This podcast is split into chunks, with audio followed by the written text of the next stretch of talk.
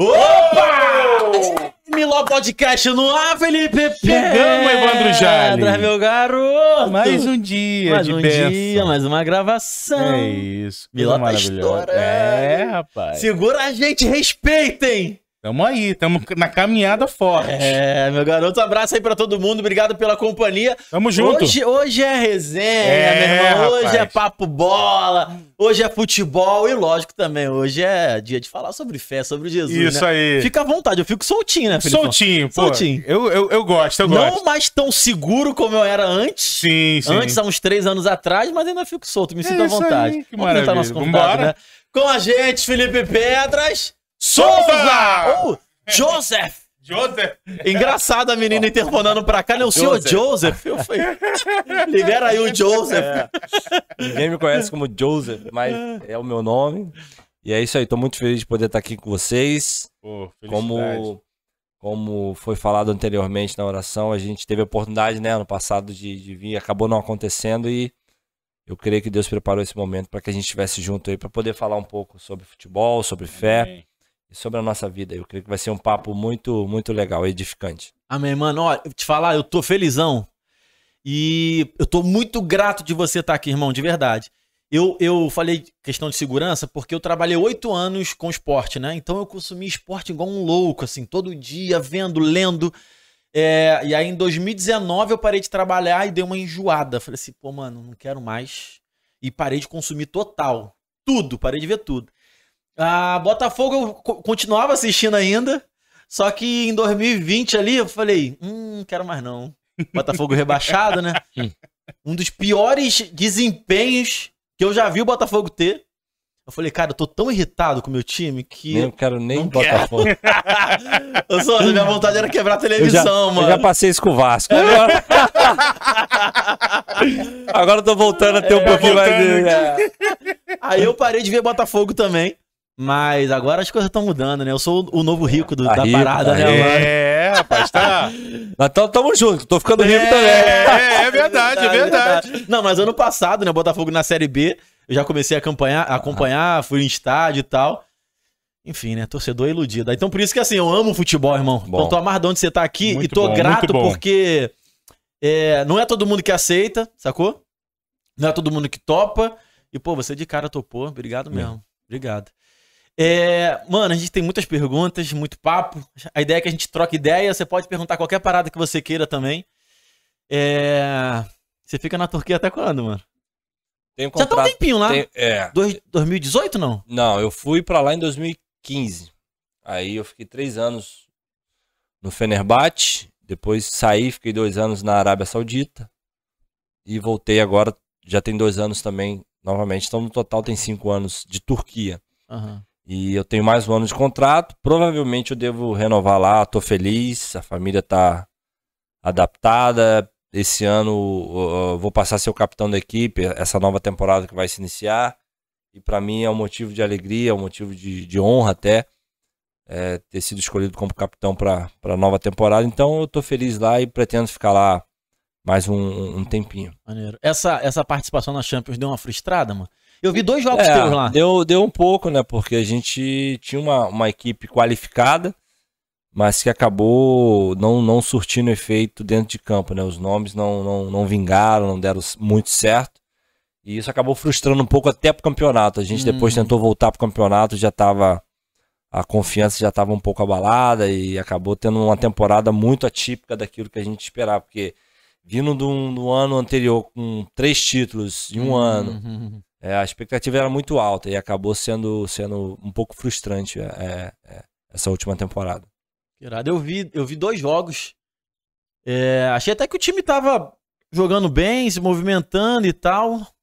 Mas, enfim, É, mas do futebol, né? não veio. É. Futebol é dia, né? É, tem dia que é noite. É, comigo não, né? Toda vez que eu jogo, dia é dia. É. Noite é dia. Então vamos continuar É que tu- com o profissional, né? Porque É que tu nunca- é que tu nunca me esse viu. mundo Vamos aí. começar pela re- É, realidade. começar pela... É que tu nunca me viu jogar, mano. Vai dar trabalho, hein, Vai, só? vai. Cara, então- esse Vai que cara dá tem, trabalho. tem uma força de vontade tão grande. É, é porque, fala é porque dele. enquanto eu puder contar a história, eu vou contando, entendeu? O dia que ele me ver jogar, vai falar assim: Aí é, vai era só história mesmo, era só história. Eu, eu joguei uma pelada uma vez com o Ailton, Ailton que deu aquele come no Flamengo, Sim, gol sim. de, Renato- do gol de barriga do Renato Gaúcho. Irmão, eu dei um drible nele, Ah, meu Deus. ele É coroão já, e o mais, bem mais novo do que sou hoje E também. numa pelada, Na né? pelada, total. Mas, Deus. irmão, eu dei um drible no, no, no Ailton, né, irmão? Aí Esquece. você E viveu. eu aumento. Toda vez que eu conto a história, eu coloco Você lá triplica. em cima, né, irmão? Coloco lá em cima. Recentemente joguei, troquei bola também com o Djalminha. Sim. Craque, mas eu joguei ali do lado dele, dei um passinho, deixei o cara brincar, né? Agora tu vê, cara. Não é Eu vou mole, marcar não. pra tu correr, Djalminha, vai lá. cara, tem uma curiosidade. Você, você é cristão, cristão protestante e tal. Você falou que tem cinco anos lá de, de Turquia. E a maioria é muçulmana, É. de fato. Você tem liberdade religiosa lá, mas você pode cultuar tranquilo, tem igreja lá. Particularmente, eu, eu, assim, nos três primeiros anos, eu achava que tivesse uma, uma restrição, todo mundo falava cuidado. E aí eu fiquei uns três anos assim, tinha igreja, a gente não procurava não falar muita coisa. Mas depois, quando eu voltei na minha segunda ida pra lá, agora dois anos, cara, na primeira eu vi que não tive problema nenhum, e aí a gente começou a mandar Jesus na lata mesmo. Fazia vídeo, fazia live pregando e com tradução para turco e tal. Então, nunca tive problema nenhum, cara. Graças a Deus, ah, se, se existe, eu desconheço.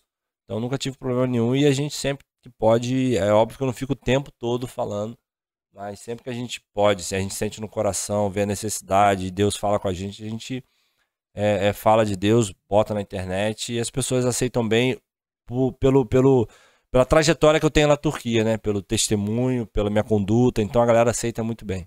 Ah, ah, no, no pessoal também, é de boa? Tipo, não sei se você tem oportunidade de falar de Jesus pra um companheiro É, o- de time. O pessoal é mais complicado, né? Por causa da língua dificulta um pouco, né?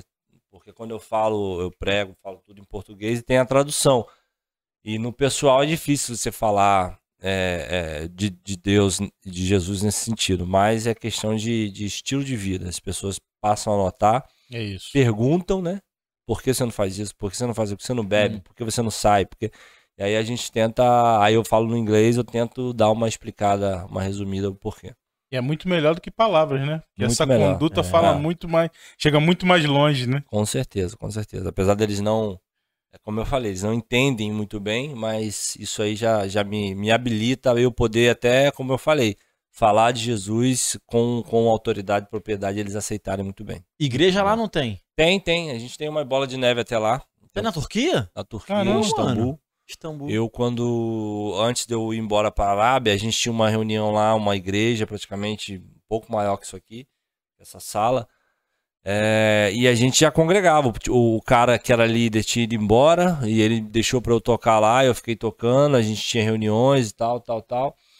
Quando eu fui embora, eu falei com o Rina que a gente tinha necessidade de ter uma, um pastor lá. E tinha um pastor de São Caetano que ele tinha um desejo muito grande no coração de viver na Turquia, de ser enviado. Deus falou com ele e tal. E aí linkou tudo, demorou um pouco o processo, né? Dele ir até ele ir, que não é fácil, mas ele quando foi, aí a igreja já tava meio que desconstruída de novo. Uhum. Mas ele foi juntando aos poucos, e eu quando eu voltei agora eu consegui ajudar ele, porque também pegou uma pandemia e tal. E a gente tá começando a reconstruir, já tem uma galera, Amém, que alguns bom. turcos que estão indo com frequência, e a gente faz tradução. Então estão se agregando lá, eu creio que. Deus vai, vai, vai continuar usando a vida dele, a minha, minha vida lá pra, pra, pra crescer com, com o reino lá dentro da Turquia. Turco que se converteu lá na igreja? É, então, eles, assim, é, a gente não vai dizer que eles são convertidos, mas eles Entendi. são frequentes, eles estão indo, estão indo, Aham. estão ouvindo, estão ouvindo sobre né? Jesus, é, e estão tão lá. é. Eu creio que Deus, a- aos poucos, vai se revelando, vai fazendo uma obra, porque o que a gente, eu já, eu, depois que eu comecei a pregar ao vivo, tive inúmeros convites de igrejas turcas, né, que tem algumas igrejas turcas lá.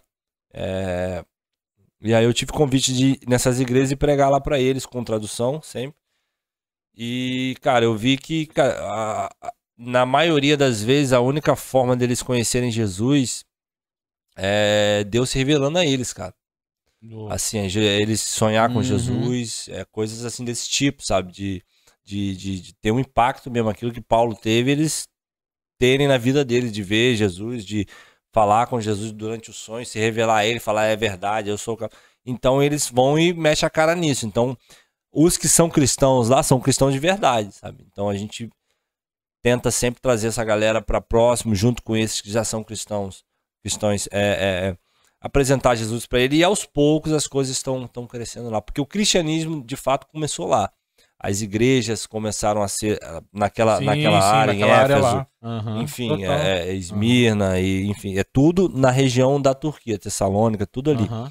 Então, infelizmente, com o tempo, o cristianismo foi deixado de lado, né? E que é- aí começou aquela história do, do Império Romano eh, dominar aquela área ali de Constantinopla e ficou muitos anos com o Império Romano ali. Aí colocaram o catolicismo de uma forma muito, muito forte naquela época. E depois disso eles perderam, eh, perderam o domínio porque o, o, o próprio tem um cara lá que chama Maomé, que é o próprio turco que, que Mehmet, sei lá o quê, um rei que conseguiu tomar Constantinopla de volta, expulsou os romanos e eles começaram a dominar novamente. E aí começou a, a trazer o islamismo de volta e que impera até hoje. Mas aos poucos o cristianismo está voltando a, a ter voz ali, ter pessoas que clamam na, naquela nação. Amém. Que maneiro. Amém. Então, o, o ambiente pra você lá, porque assim, na minha cabeça, o que que passa? Pô, mano, a gente aqui no Brasil tem várias igrejas, Ah.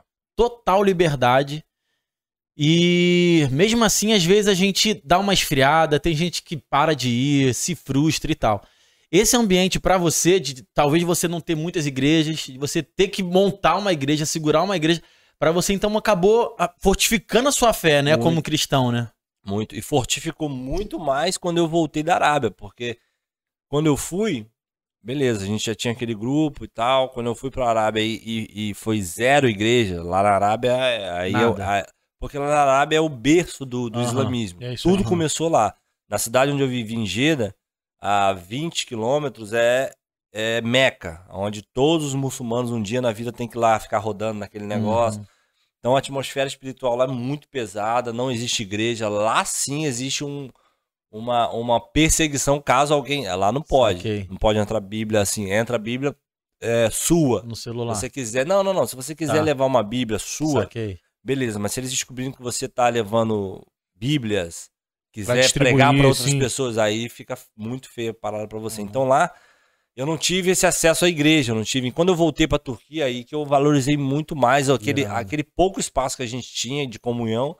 Eu valorizei muito mais porque porque eu não tinha acesso nenhum lá na Arábia. Então realmente fortificou muito minha fé. E, e- e eu creio que aqui, por ter essa, essa vasta opção de, de É igreja, verdade. a galera, a galera se acomoda muito, se acomoda muito e acaba desistindo, parando por qualquer coisa. A gente gravou com um rapaz aqui que foi fazer missão no sertão, né? E aí ele falou que, cara, pra ter uma caixa e um instrumento ligado em energia era muito raro, muito raro.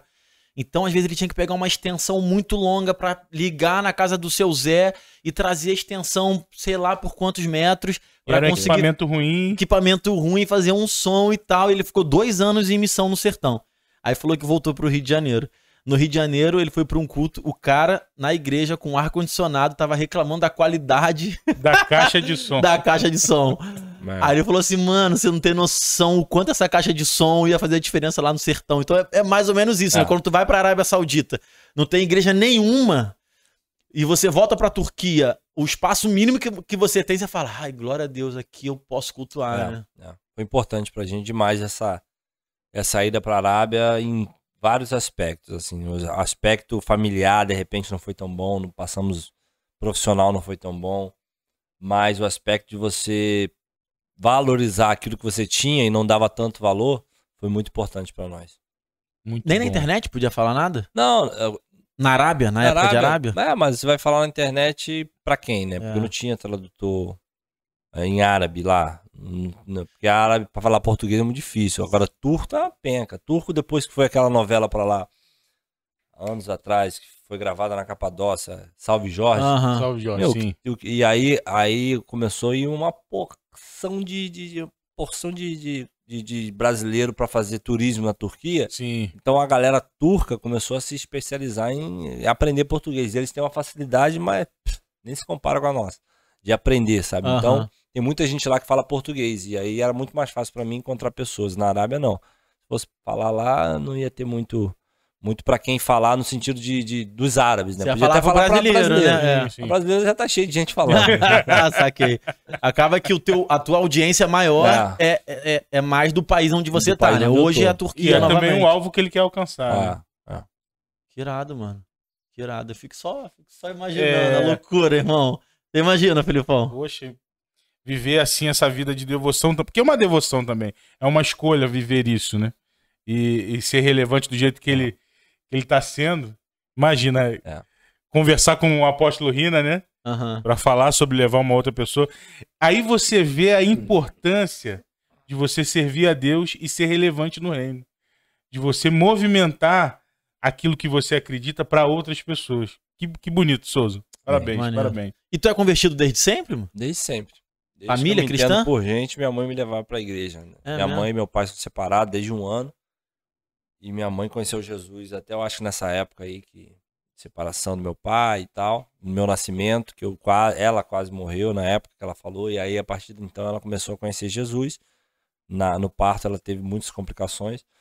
E eu quando eu cresci já era maior de idade, já entendia as coisas, desde criança até entendia algumas coisas, eu já ia pra igreja com ela, ela me levava forçada lá mesmo, muitas vezes eu não queria ir, mesmo criança ela É isso aí. me levava e eu agradeço muito a ela por, por, É por isso. tudo isso hoje, porque eu, acho que os princípios que eu, que, eu, que eu peguei na minha infância, na minha adolescência, eu, eu abdiquei um pouco, eu esqueci um pouco, eu queria viver um pouco, sair, fazer aquelas coisas, mas quando a palavra fala, né, que, que, que os pais devem ensinar o filho no caminho que ele deve andar, quando ele vai crescer, ele não vai se desviar dele, é- é Exatamente. nesse meio tempo. Eu cresci, e apesar de eu ter experimentado coisas no mundo, eu sabia o que era verdade. E aí eu voltei para minha para minha essência, para onde Muito eu não bonito. deveria ter saído. Então, agradeço muito a minha mãe por, por tudo isso e, e, e por ter, ter crescido no evangelho. Né? cara? Isso foi muito importante para mim. Para quem eu sou hoje, na verdade. Amém. Esse momento no mundo foi, foi curto, não?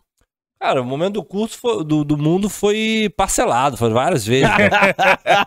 Ficava firme uma época, daqui a pouco eu largava. vem vai, é. né? Largava, ficava no mundo, daqui a pouco eu voltava. Porque assim, cara, quem conhece. é, a palavra de Deus mesmo fala, cara. É melhor que você nem conheça, né? O, o reino. Porque se verdade. você conhecer, meu, você não vai ter paz. você vai ficar no mundo, beleza, mas aquilo vai te incomodar. Você vai estar lá, mas você. Quando você botar a cabeça no teu travesseiro, você vai ficar pensando, cara, o que, que eu tô fazendo na minha vida? Então, essa Exatamente. era a minha constância. De, de viver o mundo, mas chegava em casa e eu falava, não, isso não é pra mim. Aí eu tentava me firmar e tal, e daqui a pouco ia de novo, mas nesse ciclo, graças a Deus, é, uma das coisas que minha mãe me falava sempre é, ó, eu não quero saber o que você faça. Então eu quero que todo domingo, eu já grande, todo domingo eu quero que você vá pra igreja. tá bom, mãe, eu fazia besteira de Opa, sexta... opa, minha mãe falou que é só domingo, né? Vou que Se- vou. de segunda a sábado, domingo eu tava lá e chorava. Eu aceitei Jesus umas 500 vezes né, na minha vida, até que chegou um momento em que de fato eu, eu, eu, eu falei: não, isso aí, essa é a vida que eu tenho, esse é o chamado que eu tenho. Deus me chamou mesmo pra- Desde de moleque eu fazia reuniões no Vasco e tal, então falei: não, agora a partir de agora eu preciso é, é, viver aquilo que Deus tinha pra mim e graças a Deus vivo até hoje. Cara, eu vou te falar que ah, se hoje eu sou cristão também, é, muito da minha, do meu alicerce foi enquanto eu também tava desviado e todo domingo eu tava na igreja. Só não foi minha mãe falando, eu só, tipo assim, acho que tinha um temor, né, sei lá. É porque a galera pensa muito que, ah, eu vou pra igreja quando eu tiver firme, né, É, cara? Eu- é, quando, eu nunca quiser, vai- quando eu quiser mudar. É, não, não vai mudar nunca, porque Exatamente. a palavra que ela fala, cara, a fé ela vem do quê? Do ouvir. Do ouvir. Então, se você tá ali, por mais que você não esteja firme, mas tá ouvindo, uma hora aquilo vai gerar fé no teu É, coração e você vai voltar. Mas se você largar e falar, não, vou voltar quando eu tiver. Não vai voltar nunca É, mais. Vai esquece. embora e vai de mal a pior, É. entendeu? Eu saía à noite, sábado, então, e chegava em casa domingo, seis da manhã, dormia, acordava cheio de ressaca e ia pro culto. Mas é. E Inúmeras pessoas. só, inúmeras. isso, e ceia? Ceia? Tava eu Normal. com um pãozinho e vinha aqui, perdão, Senhor. O choro, a perdão lágrima. pelos meus pecados. Eu vou parar, vou largar essa Mas vida. é, cara, mas quando a gente tem um coração assim de. de- Não quer dizer que você. Você sentia aquele, aquele arrependimento momentâneo ali. Exatamente. E você ceava. E, e eu acho que esse é um erro de muita gente até hoje que não ceia, cara, porque acha que Uhum. Isso não é sou digno, falar. eu não sou digno, eu não posso, eu Isso. fiz besteira. Cara, ceia nada mais é que você participar do corpo de Cristo. As pessoas pegam um versículo que, que, que Paulo vai falar pra você, no, no- é, se você fizer isso, você tá em condenação e toma aquilo pra si, não sei. Então, não, cara, se você. Beleza, você errou. Mas você reconheceu, ceia, é, você precisa muito mais da ceia do que de você não ceiar, Uhum. entendeu? Exatamente. A galera deixa de cear porque não, não, eu acho que eu tô vivendo a coisa errada. Não, cara, mas se você se arrependeu do que você fez, amém. Ah, mas eu tô pensando em fazer de novo. Aí, aí beleza. Aí é contigo. É isso aí. Mas, mas se você se arrependeu ali no momento, faz ceia, porque isso vai te ajudar a permanecer. Você tá participando do corpo, né? É, eu não sei se era arrependimento, mas era assim, um sentimento, um pensamento de que eu tinha certeza que aquela não era a vida Não que era. Deus tinha pra mim. E não era só no culto, não, Souza. Quando eu, quando eu tava na noite, quando eu saía e tal, mano, eu tinha momentos de lucidez, assim, fazer, cara, o que, que eu tô fazendo aqui? Cara, você ter noção, eu tinha um cagaço de morrer. É mesmo? Cara, Eu não tava fazendo besteira. Eu falei, cara, se eu morrer agora eu vou pro inferno. E eu Pra ficava. onde que eu vou se eu morrer É Pra onde isso, eu cara. vou, eu meu cara, eu, Deus? eu ficava noiado, eu ficava olhando pra tudo, com medo de Pra tudo. todo mundo. Mano, eu ficava em paz. escaldadão. Ficava em paz, ficava em paz. Sinistra a parada. Mas tu ficou firme quando? Em que momento? Ah, Idade, quando, idade. Quando eu me, eu me profissionalizei com, Va, com Vasco, né? Eu era noivo de uma outra menina. Aí depois eu não queria mais ficar noivo dela. Aí foi quando eu entrei no bola do Rio de fato. Que eu ia no bola com ela às vezes. A gente morava lá na Marechal Rondon. E aí pra vir pra Barra era longe, eu vinha de Uhum. vez em quando. Mas vinha. Quando eu me separei dela, e nesse processo de separação, eu até conversei na época com o pastor Gilson, que era o pastor da, da igreja da Barra. E aí a gente entrou no consenso de, cara, tu, tu não gosta? Eu falei, não gosto, mas já tô. Tem, tem data marcada para casamento do ano que vem já. E Como assim? Eu falei, é, eu não quero, o que, que eu faço? Eu falei, vamos orar. E tu vai lá conversar com os pais dela, vai lá falar com, com ele que agora você vai, você vai se dedicar ao Senhor, e se for da vontade de Deus, vocês vão ficar juntos, mas você vai lá. Falei, ah, mas tem que ir lá falar. Dá pra dar uma Não, ligada, não, eu- né? não, não, não. Só uma mensagenzinha, porque. Não, você viveu lá na casa dele, você tem que ser homem suficiente pra ir É. lá conversar e tal. Então a gente orou e eu falei, ah, continuo com o mesmo sentimento, cara. Não quero casar, não é, o- não é, o- não creio que ela seja a menina pra minha vida e, enfim. Fiz o que eu fiz e a partir dali eu me dediquei totalmente. Eu já tava no profissional do Vasco, a gente tava na época da Série B, 2009, e eu me dediquei totalmente ao, ao, ao Senhor. Até que chegou um momento, depois de uns seis, sete meses, cara, na igreja, onde eu conheci minha esposa. Mas esses sete, seis, sete meses, pra mim, era uma eternidade, cara. Eu imagino. No profissional do clube, é, você ouvindo, porra, a história dos caras só fazendo besteira, que no futebol rola muito. E você ali em santidade, sem, sem se misturar, sem ficar com ninguém, sem se masturbar. É, cara, eu- eu, fazia uma parada muito louca. E chegou um momento que eu, por duas vezes, eu fui conversar com o pastor e falar, cara, eu tô gostando da menina X. Aí ele, sai fora. Como assim, cara? Sai fora, essa menina não é menina pra você, espera em Deus. E ele me dava umas dicas assim, eu falei, não, mas, pô, menina, não, não, não, sai fora, sai fora. E vai, vai se dedicar ao Senhor. E eu voltava, pá, pá, pá, até que com o Dani, depois de oito, hum, quase sete, oito meses na igreja, ele falou, ah, mas você acha que ela quer alguma coisa contigo? Porque a Dani, na época lá na igreja no Bola, cara, ela, a galera chegava nela, não queria nada com ninguém.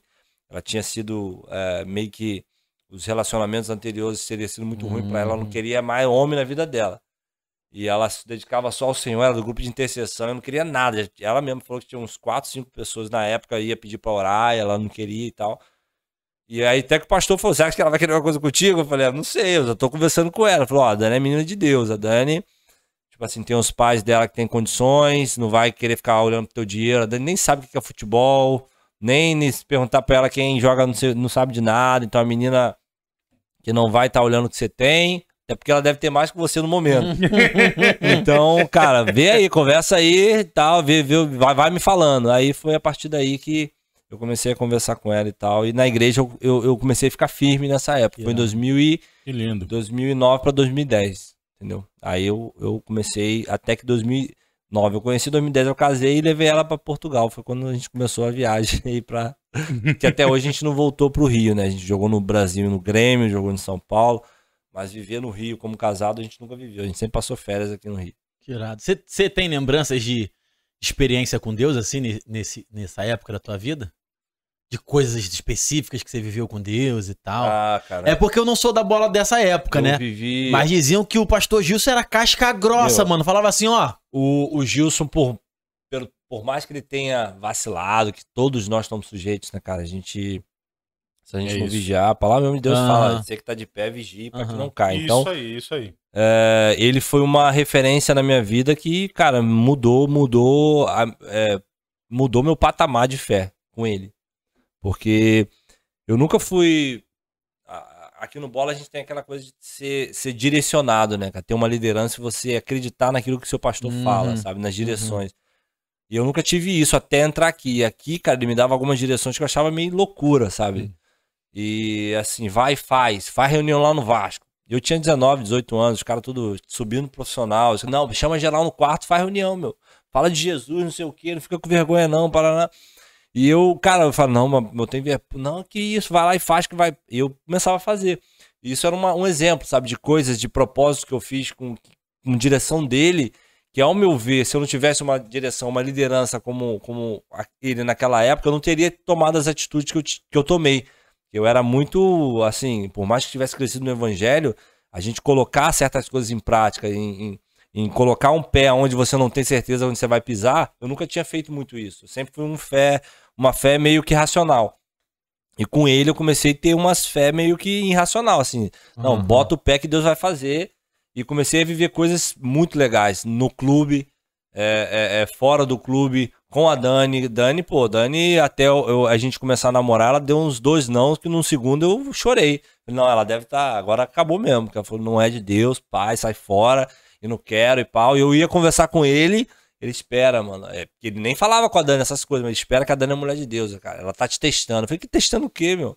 Ela já- agora já falou que não, não quer mais.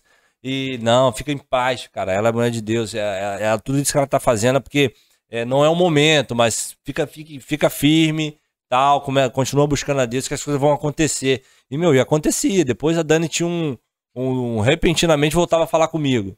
E aí eu falava, cara, pastor, ela voltou a falar comigo, tô te falando, tal, tal, tal. E não tinha nenhuma interferência, sabe? Ele mesmo nunca falei, falava essas coisas com ela. Eu conversei com ela depois e era coisa mesmo de Deus. E ele sempre me dava essa parada de eu ficar em paz, buscar Deus e fazer as coisas que Deus ia fazer o resto. E então foi um cara na minha vida que eu, até depois de muitos anos, eu, eu procurei ele, né? A gente conversou, e- enfim. E ele até hoje é uma pessoa que, que eu respeito muito. Muito, Legal. muito, muito, porque me ajudou muito na minha fé. Que legal. Entendeu? Que legal. Que legal. Eu, pô, eu tenho umas experiências, mano, lá. Porque assim, muitas coisas que hoje, Filipão, são Sim. comuns em muitas igrejas, a minha primeira a experiência foi na Na bola. bola, na bola. Por exemplo, é, no louvor, a luz meio apagada, eu nunca tinha ido igreja. É. A primeira vez que eu fui Eu numa também. luz apagada Na foi na, época bo- foi no bola. Exato. E aí eu fiquei amarradão no na primeira vez que eu fui. Eu não fui porque, tipo assim, pensando em ficar em, bo- em ficar em bola, mas eu fui lá ver o culto. Mas a gente tava orando, procurando alguma coisa, eu e minha esposa. Quando apagou a luz, eu falei, caraca, mano, que maneiro, porque, sei lá, em mim causou um- uma sensação muito mais íntima, assim, cara, não tem ninguém me olhando. né? Não É. tem ninguém me olhando, só que é eu luz e Deus. cara e você Exato. ficar, Eu sabe? e Deus. É, é muito mais, realmente é muito mais confortável É. pra gente se quebrantar. É, né? Diante de exatamente. Curti muito louvor. E aí tava tocando a música que eu lembro até hoje era Deixa o Céu Descer. Deve ter uns Sim, sete anos, né? Que eu acho que eu tenho de igreja. É... Tá ligado com esse louvor? Sim, sim. Irmão, quando eles começaram a cantar lá que deixa o céu descer, eu senti o céu baixinho, irmão. Eu fiquei assim, qual é, mano? Isso aqui é A atmosfera diferente. muda, A né? atmosfera. Aí saí, eu saí do culto, eu e minha esposa olhando pra minha esposa assim, ela, é, Wanda, acho que é aqui, hein? Eu falei, é, acho que é aqui também. e aí, irmão, confirmação total. E teve uma vez uma experiência, irmão, dando Duque pregando. Souza, eu tava ali, e aí eu tive uma visão assim, mano. Sabe quando a gente vê o- o globo terrestre? Aham. Geralmente tem filme, quando tem um apagão, que você vê muito de longe as luzes Luz apagando. Se apagando. Exato. Então eu tive essa visão das luzes apagando assim, mano. Tu, tu, tu, tu, tu, tu, e meio que a luz onde tava a igreja ficou acesa. Eu falei, caraca, mano, que parada é essa? Aí eu comecei a orar, orar, orar, profetizar, profetizar, orar.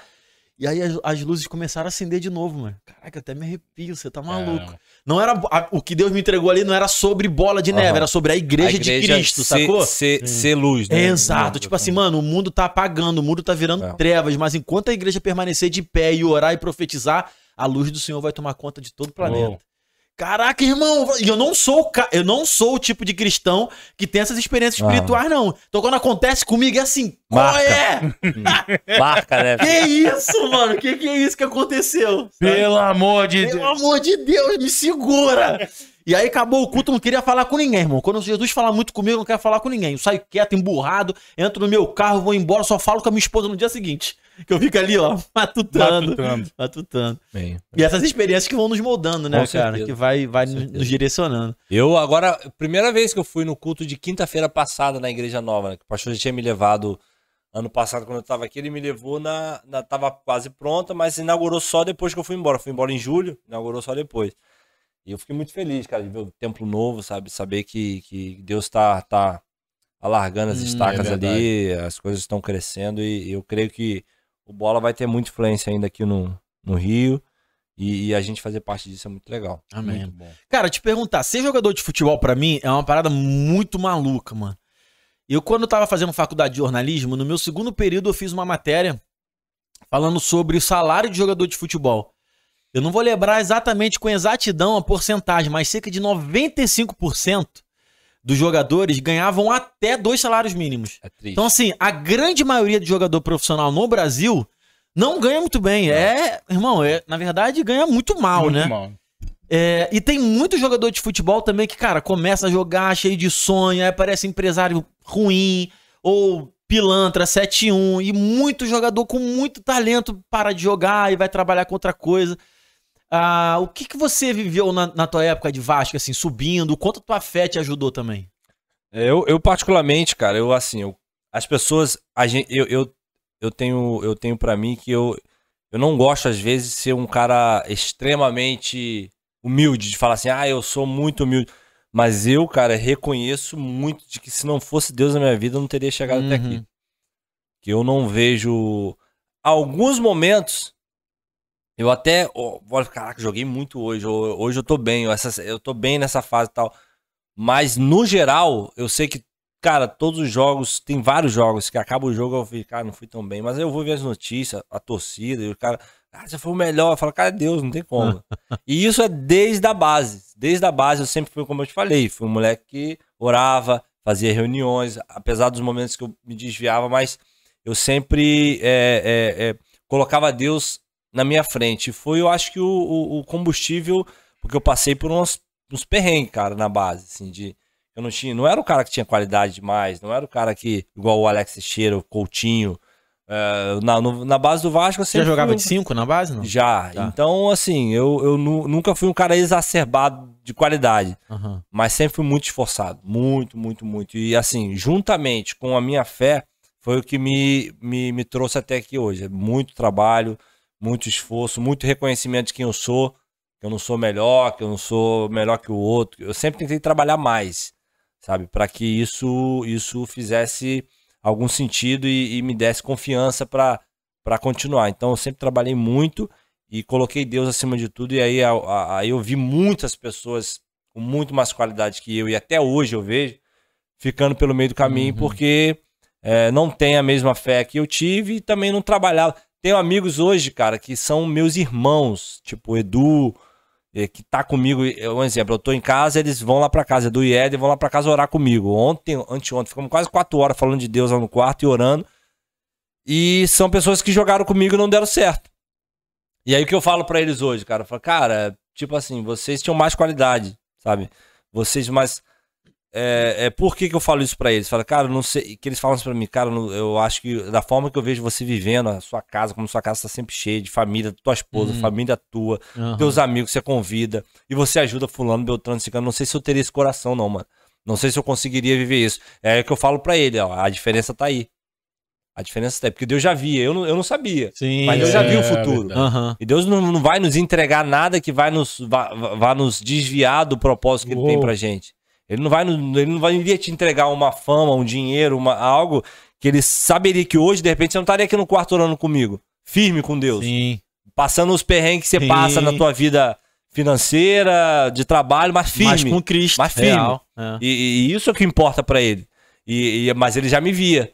Já via que eu, mesmo com a condição financeira que eu tenho, mesmo com a, a influência que eu tenho, hoje a gente estaria aqui firme, orando, nós quatro, nós três orando aqui e buscando a presença de Deus, porque pra ele o que vale é isso. Então, é o que eu falo pra galera.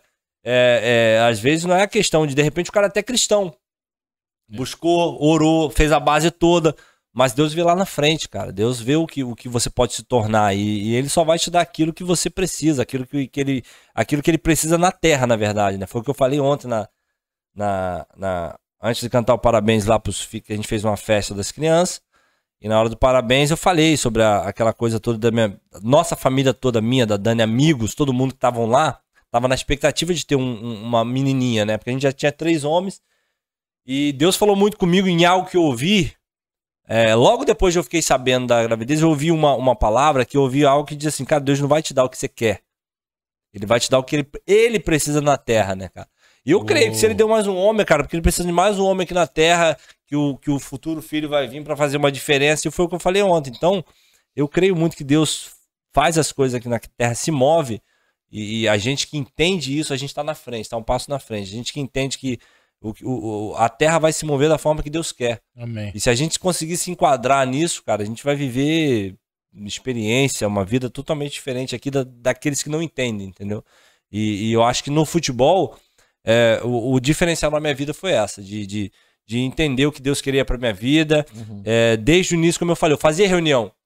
Eu sei que o propósito de Deus pra minha vida é reunir pessoas É isso. reunir pessoas e falar do amor dele, reunir pessoas. E desde moleque eu, eu, eu faço isso. Então, Deus já via que, que, que cara, esse menino vai. vai, vai não quer dizer que nesse meio do caminho eu tenha.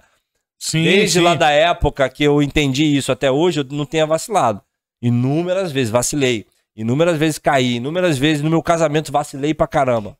Só que, cara, reconhecer e deixar de fazer. Reconhecer É e deixar de fazer. E aí fui trilhando. E graças a Deus Uhum. hoje, cara, a gente tem uma família abençoada. Amém. É, as pessoas me olham como referência. E, e eu fico muito feliz por isso, porque eu vejo que Deus, Deus tem, tem até hoje trilhado os meus caminhos.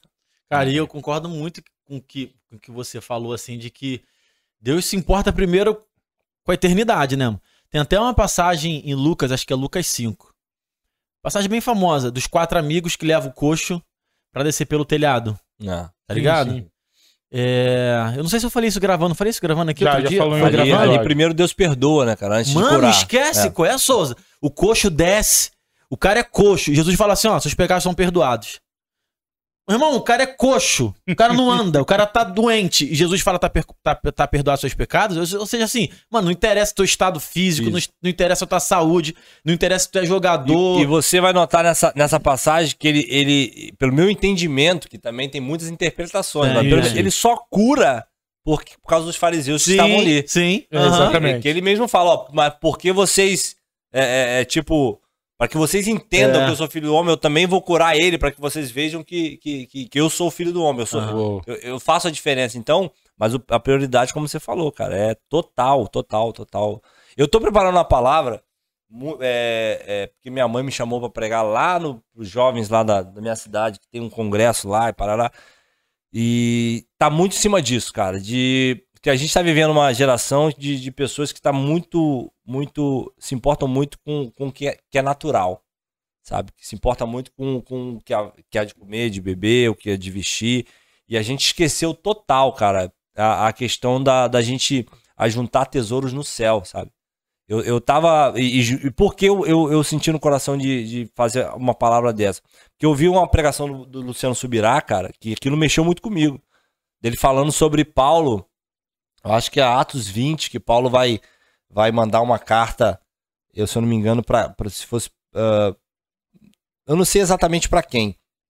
Mas que ele che- chega um certo momento que ele vai falar, cara, a partir de hoje, eu vivi tudo que eu vivi com vocês, mas a partir de hoje, só tem uma coisa que o Espírito Santo de Deus confirma no meu coração: é que a partir de hoje, pra onde eu for, seja Jerusalém, qualquer outro lugar, eu só vou ter perseguição, açoitamentos, prisão, Caramba. mas eu ainda, mesmo assim, eu vou. Então, cara, o que, que ele tava falando pra nós? Cara, independente do. do- ele sabia. Deus tinha revelado pra ele o que, que ele ia viver. E ele falou: não, quero viver, mas eu quero viver isso, eu vou viver isso. Porque era aquilo que, que Deus tinha preparado pra ele. E a gente tá vivendo o evangelho, cara, que a gente não quer sofrer. Pô, real, Souza. Entendeu? E aí a gente não vivia o evangelho. Porque Uhum. se a gente for ver dos discípulos, somente um, se eu não me engano, teve morte, de morte morrida, que a gente Aham. diz. É. O resto todo foi, foi, foi, foi complicado, foi, passou por, por inúmeras é, é, é, prisões, açoitamentos, enfim, tiveram mortes por de- decapitação, por Uhum. cruz. E, e a gente quer viver o evangelho em que a gente não quer sofrer. Se a gente sofre isso aqui, a gente já tá. Ai, meu Deus, que isso e tal. E eu, graças a Deus, como eu falei, cara, a gente vai amadurecendo, a gente vai entendendo que os sofrimentos, que, que tudo, tudo, tudo, tudo vai fazer parte do É nosso isso, processo É isso. vai fazer parte de, de que a gente precisa crescer. E se mesmo assim Deus não fizer nada, como ele não fez inúmeras vezes lá atrás, Exatamente. a gente vai ter um galardão no céu. Porque em Hebreus, é, lá no- nos Heróis da Fé, você vai ver que os Heróis da Fé ele vai enumerar inúmeros heróis da fé, né? E ele vai chegar em um momento que vai falar sobre Daniel, sobre, sobre, sobre os Sadraque, Mesaque, Abednego que passaram pela fornalha. E esses, eles tiveram a sua fé em vida aprovada, no sentido de que eles usaram a sua fé em vida Uhum. e Deus livrou eles da fornalha. Aham. Mas tem outros, logo depois, que diz, mas existem outros que preferiram não usar a sua fé em vida para ter uma, uma, uma ressurreição superior. Quer dizer, eles preferiram sofrer em vida, falam, não, não, eu não quero usar, eh, como o Daniel. Ele Sim. usou a fé dele e foi liberto das covas dos leões. O, o Sadraque Mesaque, com certeza eles oraram a Deus naquele momento, pedindo livramento, porque não queriam sofrer. E Deus atendeu. Mas existem pessoas como Estevão, que enquanto estava sendo apedrejado, em momento Tá nenhum doido. falou, cara, Deus me livra disso. Não só falou, Exatamente.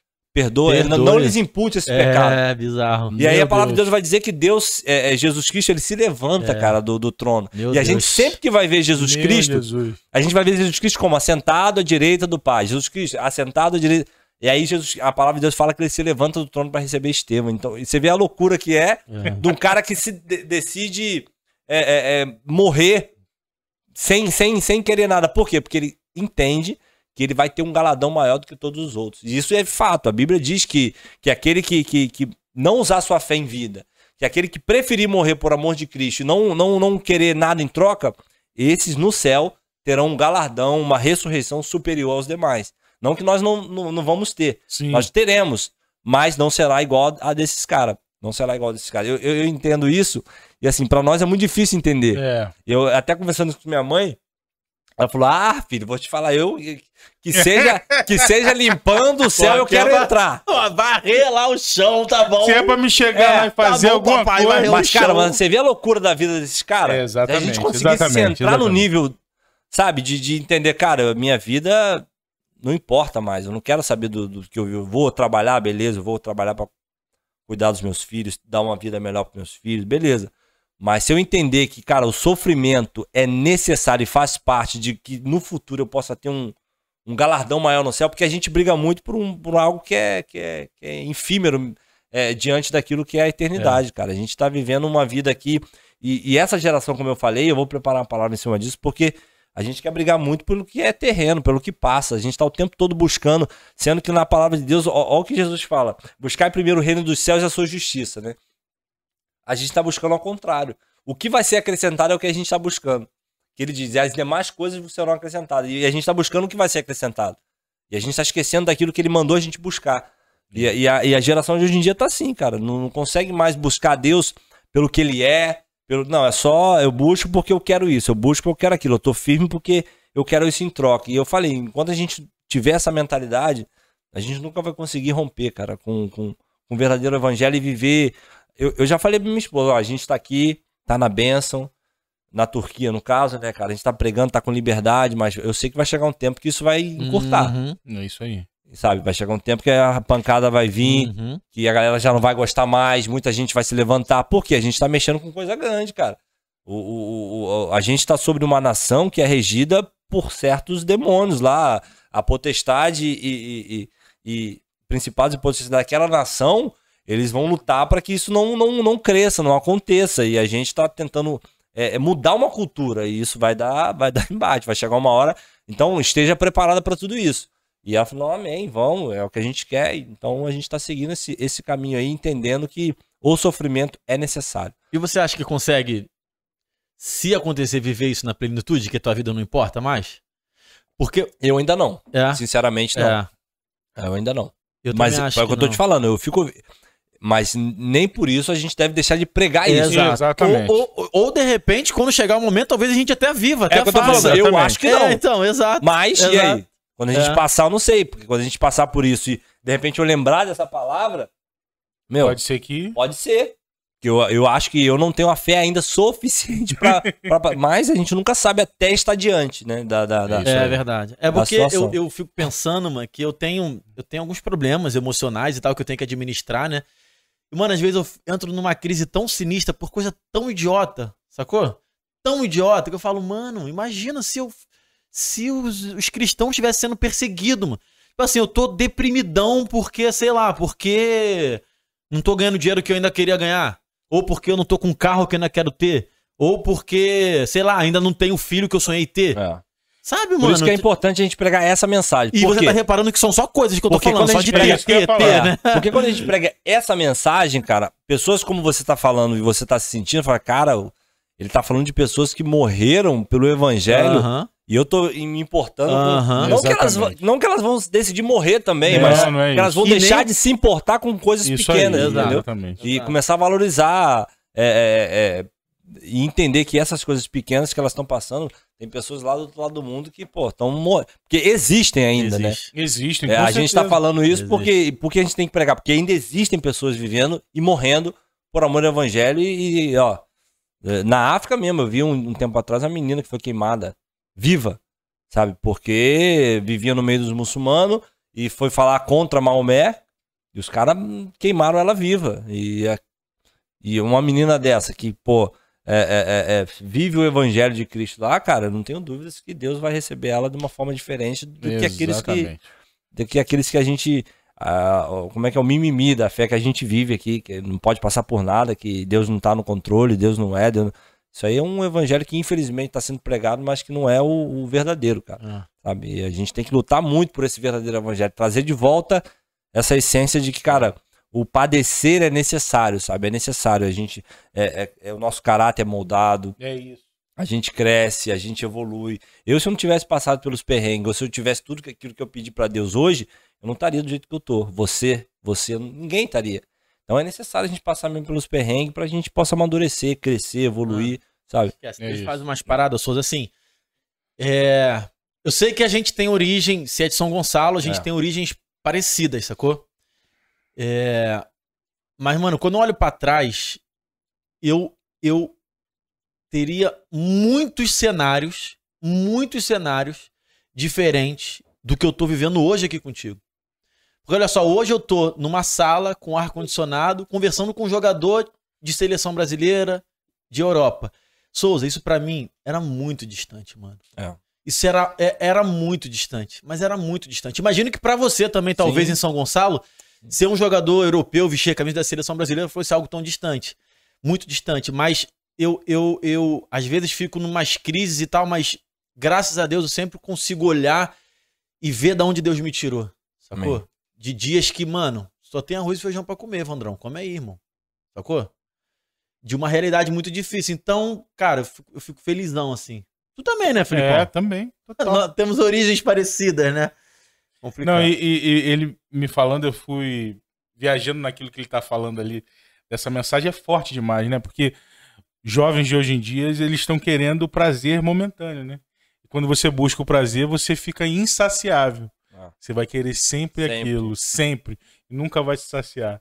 Eu acho que a grande pregação do evangelho, ela não tem que ser para saciar a sua vontade, saciar o seu desejo, saciar aquilo que você quer alcançar para você mesmo. Mas entender que você tem um lugar eterno para ir, você tem alguém que te ama, assim como você é, com seus defeitos, Uhum. Isso. e, e- e- e ter uma caminhada de, de, de propósito, né?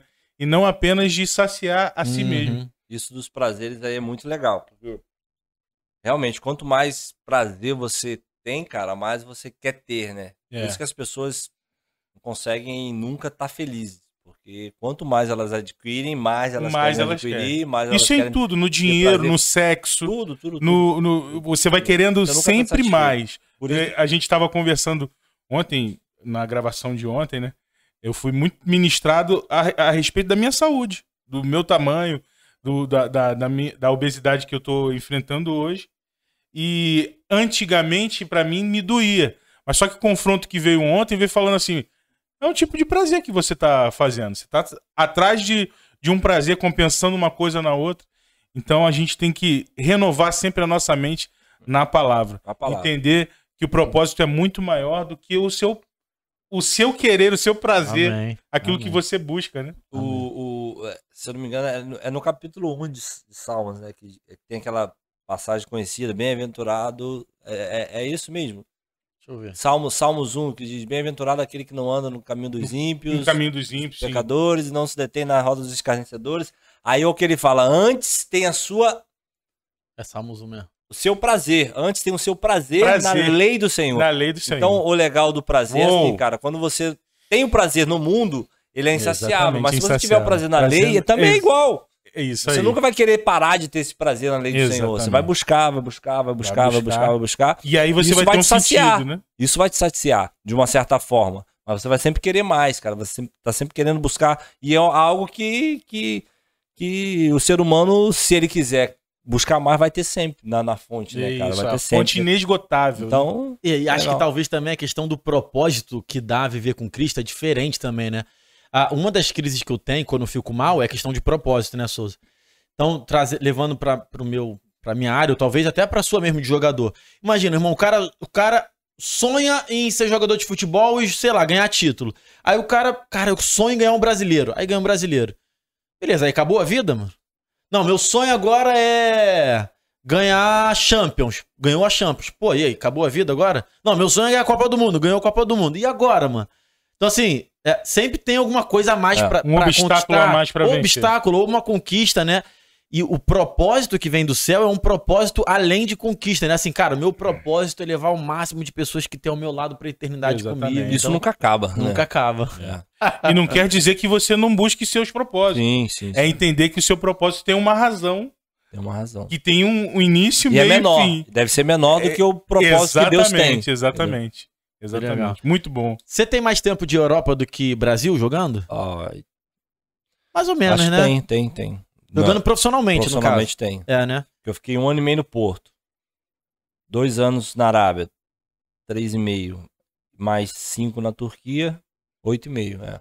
Tem, Tem. mais tempo. Tem. Você aqui no subiu em Brasil, 2000 e... eu subi em 2009. No- Oito, oito, oito. Foi no rebaixamento, né? É, na campanha do Vasco. rebaixamento, mas eu machuquei, não consegui jogar a final, mas eu aqui no Vasco eu joguei 2008, 9 e depois fui pro Porto. Aí depois voltei pro Grêmio 12, 13 e depois fui pro São Paulo 14 e 15 até o meio. Fiquei é, oito anos lá, aqui cinco e meio por aí. É, imagino que tenha mudado bastante do teu último clube no Brasil, que foi São Paulo. São Paulo. Mas ah, é, tem muito jogador cristão, mano. Assim, você tem liberdade no meio dos clubes brasileiros de falar o evangelho. A galera Tem. procura ouvir falar de Jesus Tem, e tal. tem. Tem muito jogador cristão, só que assim, é, como, como é que eu posso dizer? É um, é, um, é, um, é um cristianismo, cara, que. Por que eu falo isso? Porque eu vivi muito isso. O cristianismo mediante a sua necessidade. Saquei. Sim. Eu sou cristão porque eu preciso de, cara, ir bem no meu clube. Saquei. Quando eu tô bem com Deus, pô, beleza, as coisas estão funcionando. Se, bem. se as coisas no clube não estão muito bem, aí o um exemplo, eu vejo muito isso. É, eu tô bem com Deus, beleza. Daqui a pouco as coisas melhoram no clube, aí eu dou uma relaxada. Aí já não tô mais tão bem com Deus, as coisas pioram no clube, todo mundo xingando, nanana, aí eu vou tento me firmar de novo. E, e aí o perigo disso é que nesse meio tempo, cara, você tá na mão de Satanás. Você tá na barganha, né? É, você tá na mão, ah, eu fico firme um tempo. Daqui a pouco, pô, as coisas melhoram, eu volto a fazer o que eu fazia antes. E aí é um cristianismo que você não tá, não tá, aquilo que eu falei, buscando ele pelo que ele é, não tá querendo salvar vidas, você tá se importando com você. É, é um, é um cristianismo, como eu falei, pregado hoje em dia, egoísta. Que a gente olha só pra gente. é, é, eu vou buscar Deus porque eu preciso ganhar um jogo, porque eu preciso estar bem, porque as pessoas Uhum. precisam falar bem de mim, Uhum. porque mas não é um evangelho onde eu quero buscar para que, cara, aquele amigo que tá do meu lado lá, ele tá vivendo a vida Uhum. errada diante de Deus, tá traindo mulher, tá fazendo não sei o quê, e eu preciso alcançar a vida dele, eu preciso que pelo menos a minha vida incomode ele de alguma forma. Aí não tem como você ficar fraco, meu. Porque você tá sempre ali tendo que dar um testemunho da sua vida para ele, e isso vai vai vai te fortificar. Então eu acho que o evangelho hoje nos clubes, na galera, é muito superficial. Saquei. Eu, eu conto a dedos atletas que, que, cara, você tem um pensamento parecido com o meu, assim, de que, é, não, cara, o reino é o reino, acabou, eu vou, quero cumprir com o meu propósito, quero salvar a vida, quero fazer a diferença. blá, blá, blá.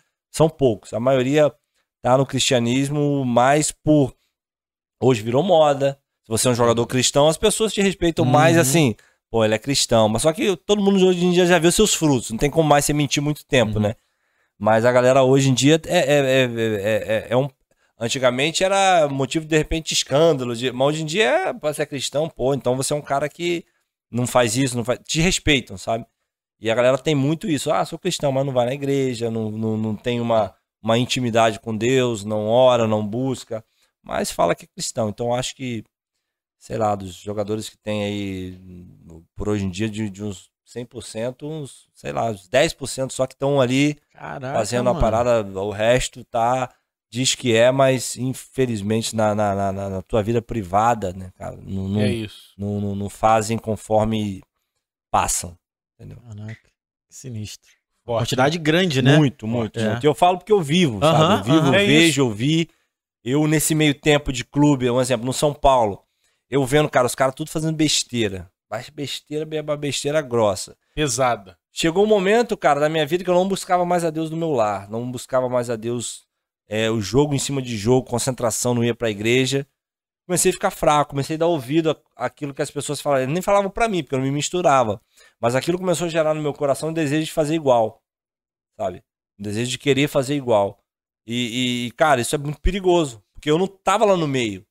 Eu não tava vivendo com os caras conversando, falando sobre. Mas a- as palavras deles começaram a falar mais alto, por quê? Eu já não ouvia mais a palavra de Deus da forma que eu via antes. Aí Então, aquilo passava a começar a ser normal, né? quando, quando a palavra dos homens começa a falar mais alto e, e você não busca a palavra de Deus, você- aí você começa a dar ouvido, e isso é perigoso, porque daí pro abismo é, é um total. passo, entendeu?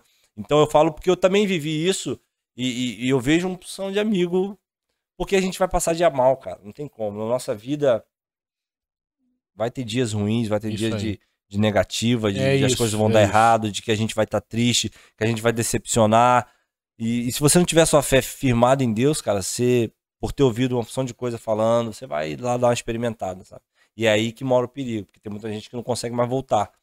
Muita gente que já não se arrepende mais, tem muita gente que perde família, tem muita gente que, Total, total. que, que é um poço sem fim. Engraçado, porque a, a- ali na Batista Atitude Aham. Tem um culto por mês lá que é culto dos atletas. Então vão alguns atletas lá. Quem pregou a última vez foi o Lúcio Flávio, treinador do Botafogo, ex-jogador do Uhum. É, o Botafogo. Lúcio Flávio, cara, pelo que eu conheço dele, é um homem de Deus, cara. É. Como eu te falei, tem, tem poucos, assim, mas o Lúcio Flávio, o Ricardo Oliveira, enfim, tem pessoas que você olha assim, o, o, o, o Rafael, que agora tá no gol do Cruzeiro, cara, é um homem Aham. de Deus. Eu tive com ele na seleção brasileira, quando eu fui convocado, ele tava também. Jefferson, é, são pessoas assim que, que temem, sabe, a Deus. E tem poucos, mas, mas, mas tem pessoas Tem, que né? você você consegue É. enxergar ainda. É. Mas aí antes do Lúcio Flávio, quem, quem levou a palavra lá foi o Arley, que é lutador de MMA. E a pregação dele O foi Arley lá do... que do que Bola, é. Que Agora ela tá na, na igreja aqui da Fernanda Brum. Qual o Aham. nome? Não É sei o nome. Ipan. Ipan, é, tá na igreja da Fernanda Brum. Mas ele foi lá, aí eu que fiz a ponte, né? Acabei que, eu, Uhum. que eu fui também lá com ele. Ele pregou justamente sobre isso. Tipo assim, irmão, eu quando surgi, entrei no UFC, eu era candidato a cinturão.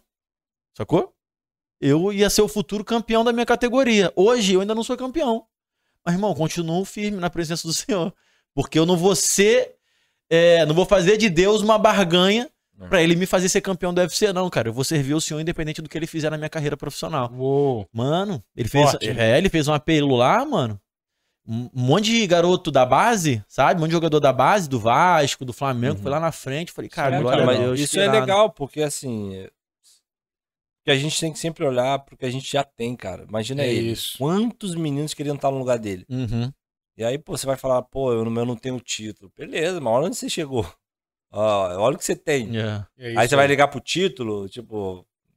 Beleza, a gente sempre tem que almejar, buscar, querer. Mas se não vier, cara, e amém. E olha o que você tem. Igual, igual eu falei pra Dani no dia que a gente conversei muito com ela, que ela mais do que eu queria muito a menina. E pela fé comprou roupa, sabe? Não, muita fé. E aí eu conversei com ela, falei, cara, olha o que a gente tem, quatro filhos, Quatro pessoas que não têm. É, filho, é pessoas que não verdade, têm mano. condições de ter filho, É pessoas verdade. que, cara, têm filhos, mas têm filhos com problema. Olha o que a gente tem, cara. E aí você consegue abrir a mente, sabe, da, da- da- das pessoas nesse sentido. Meu, eu não tenho o título que eu queria ainda, mas olha onde eu cheguei. Olha as pessoas que eu consigo ajudar, olha o que eu construí. Isso. Então, é isso que importa, a gente olhar porque a gente tem, sabe? Porque aí é, é muito mais fácil a gente continuar firme com Deus, olhando sempre pelo que a gente tem e não olhando para aquilo que a gente não tem ainda, sabe?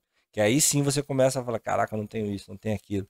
Aí vai gerando no teu coração um pouco de, de, de desânimo, de frustração. Ao invés de você olhar pro que você tem e falar, cara, tem tudo isso. Aí isso gera, gera mais confiança, sabe? Olha o que Deus me deu.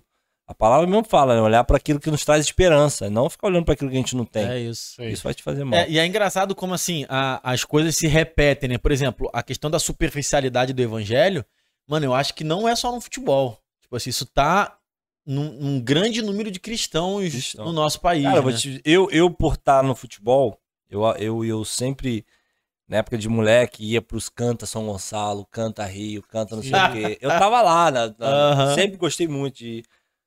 E eu, quando eu virei profissional, eu fiz questão de conhecer uma opção de, de pessoas, cara, no- ligado ao, ao, ao, à música, né? Sim, sim. Aí no final das imagino. contas era, não Já queria ter imagino. conhecido. Pô, imagino. é, por muitos deles eu falei, É, cara, mano. que decepção. Mas é aquilo, tamo aí firme. É, independente do que eles fazem. É que- vão pagar, vão pagar a conta deles um dia, vai ter lá.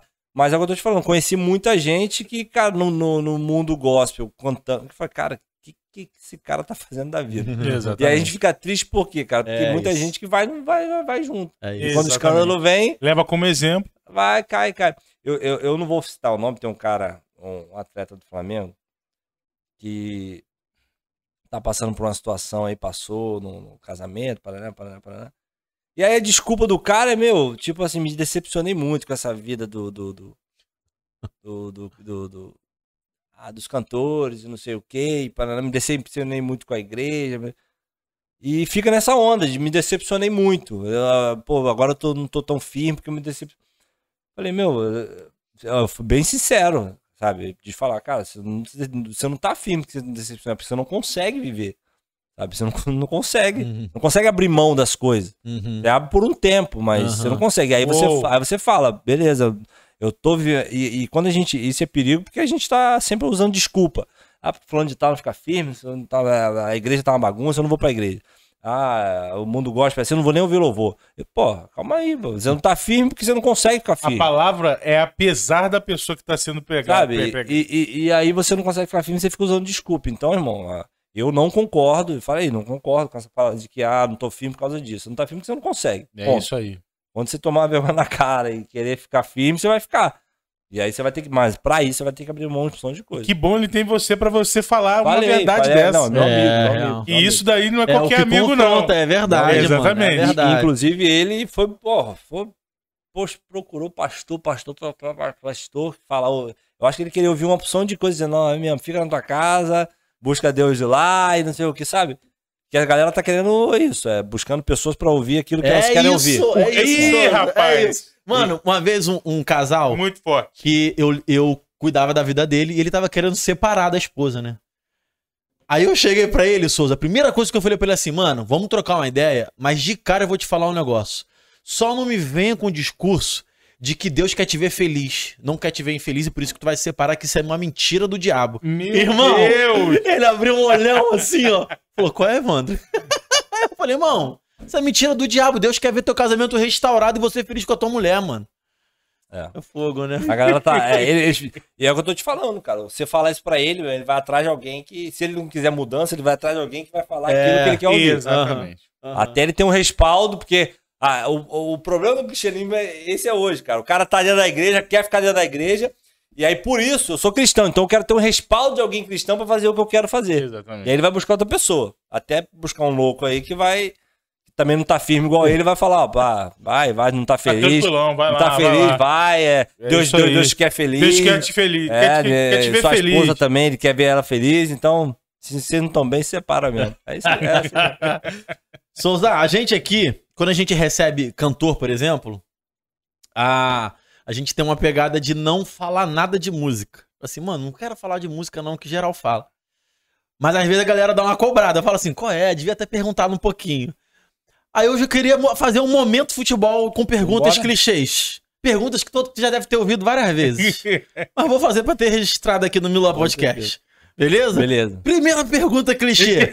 Irmão, clássico na Turquia é diferente do clássico do futebol brasileiro? Eu acho que é um pouco. Um pouco diferente, porque lá eles Na exemplo, temperatura da torcida? temperatura da torcida, a semana do clássico. Porque aqui, vamos, vamos usar como exemplo Rio, pode usar São Paulo também. São Paulo tem quatro grandes.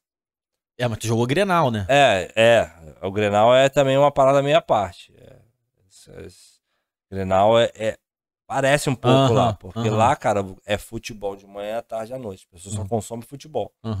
Você vai ver programa de TV que começa a tal hora, termina a hora X e é isso rodando o tempo todo. Então, você tem noção, nos programas de TV da Bem Sport, que comprou o, o futebol turco, fica contando ali, de- quando é semana de clássico, com- começa ali, ó, Besiktas e Galatasaray, o Besiktas e Fener. Então, fica ali ah, no canto da tela, sete dias, tantas horas, Ué, e aí mano. fica rodando. Caramba. Seis dias. é nesse nível. Aí você vai na rua, ah, a gente tem que ganhar. Você anda. E é nesse nível. Então você vive fora do, do campo Entendi. uma parada diferente do que. Uhum. Aqui, o exemplo. Por mais que você tenha jogadores. Vamos usar o exemplo Flamengo, que hoje é o time do momento, o É. Rio. Se você tem um cara que vai no shopping, os caras às vezes dão uma respeitada. Olha, olha lá, olha lá, fulano de tal, olha lá, não sei o que, mas olha e passa. Lá não, cara. Os caras têm que parar, falar contigo, tirar foto, te dar beijo, se você for do time, ou, ou te zoar se você for do rival, ou falar que você vai perder, você vai. Então você vive isso durante a semana diferentemente. Eu nem gosto de sair muito lá em época de clássico. Treino, casa, casa, treino. Aí ganhou, pô, vai no shopping, vai não sei o quê. Porque é diferente. Aí chega no estádio, a atmosfera também, irmão, é diferente. Aqui, aqui eles não tem negócio de tacar moeda, lá eles tacam tudo. Moeda, que moeda, isqueiro, celular, não é. Caramba. Os times tomam umas punições, eles estão nem aí. Eles pega, taca tudo e taca, pega na cabeça de um, abre. Meu Deus. Você vai bater escanteio, os caras, a polícia tem que ficar com. Eu não bato escanteio, só vou pra área, pra mim é tranquilo. Mas Os caras que batem escanteio, no caso do adversário, é, é a polícia tentando proteger aqui. Aí eles começam a atacar coisa, o cara sai, fica uns dois minutos. A gente que é capitão do time, igual no último jogo, eu fui capitão contra o Fener no clássico. Na nossa casa. E eu tive que pedir, pô, umas cinco, seis vezes. Pra, e na torcida, por favor, para, porque o jogo não começa. O, o jogador do outro clube também faz uma cera, não vou, não vou bater, não vou bater, e fica nesse negócio. Aí você vai ter que ir lá conversar, pedir pra torcida, por favor, para de tacar, não sei o quê. E aí quando o cara vai cruzar de novo, os caras começam. pá, pá, E aí é. Eu acho diferente. eu Acho diferente. Só que assim, graças a Deus lá não tem a questão que tem aqui de briga de torcida do lado de Saquei. fora do estádio. Saquei. Se tu perder, os caras não vão te ah, quebrar teu carro.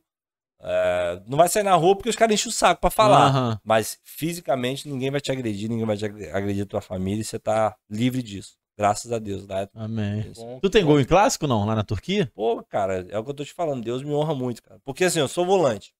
Tu é o primeiro, né? O cincão, Primeiro né? volante. Aí, um exemplo, na época que tava no Fene, eu fiz gol contra o Gala, na casa do Gala. E lá, Fene Gala é muito grande. Aí eu fiz gol contra o Gala na casa do Gala. Tinha quase 60 mil torcedores. Tinha. Lá a gente fala 90, foi 90 mais um, né? Tipo, 90 é o minuto nos acréscimos. 3 minutos de acréscimo. Quando tinha um minuto de acréscimo, eu fiz um gol, acabou o jogo 1x0. Pô, o torcedor do Fener enlouqueceu comigo da partida ali. Eu tipo, comecei a ter outro patamar na equipe, porque quando faz gol em clássico lá tem. Aí eu fiz gol contra. Fiz gol contra o Trabzon, que é um clássico lá também, na época do Fener. Fiz inúmeras partidas contra o Besiktas que eu tô hoje. Uhum. Os caras do Besiktas me odiavam, mas me odiavam muito porque quando eu jogava contra o Besiktas, o Besiktas tinha uma equipe muito boa. Tinha jogadores, por exemplo, é, é, o Quaresma. É, Ele fazia muita diferença no Bejiz. Eu brigava muito com ele durante o jogo, consegui expulsar ele duas, porque ele sempre foi É muito mesmo? esquentado Ah, da cabeça. Aquele chutinho Muito. dele de É, trivela, ele fez um golaço na gente né, contra-? Conta. E ele brigava, eu brigava, eu conseguia tirar ele do sério. Ele é português, falava português. Então eu já expulsei ele duas vezes em clássico. A torcida dos caras me odiavam, me odiavam com força mesmo. Aí, quando eu fui pro Besiktas, primeiro clássico contra o Galatasaray em casa, fiz um gol na época da pandemia, ganhamos de 1x0 gol meu. Depois, Başak Şehir, já pro final do campeonato, a gente precisando vencer pra ganhar o título. Başak Şehir é um clássico agora lá também, porque já foi campeão e é de Istambul. E final do jogo, 2 a 2 84 minutos eu pum gol. Ia pra área, fazia gol. Aí, final da Copa da Turquia, contra o, o Antalya, gol. E aí é só gols assim. Pontuais e momentos decisivos. Esse Que ano, maneiro. que pra mim foi a maior experiência, porque eu já tava no Besiktas. Fui jogar o clássico contra o Fênia. Primeira vez que eu joguei o clássico na casa do Fênia com torcida, porque o primeiro ano que eu cheguei lá tava na pandemia. Então joguei pelo Besiktas. A galera enche o saco no Instagram, me xingava do Fênia, nunca mais pisa aqui, a gente odeia agora. E beleza.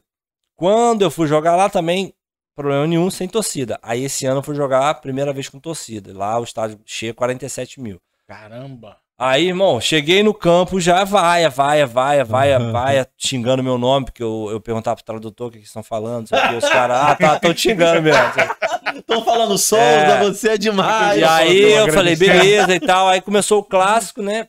Eu pegava na bola, vai era muito. Porque eles vaiam quando o time adversário tá com a bola. Quando eu pegava na bola, vai era mais Aham. alto.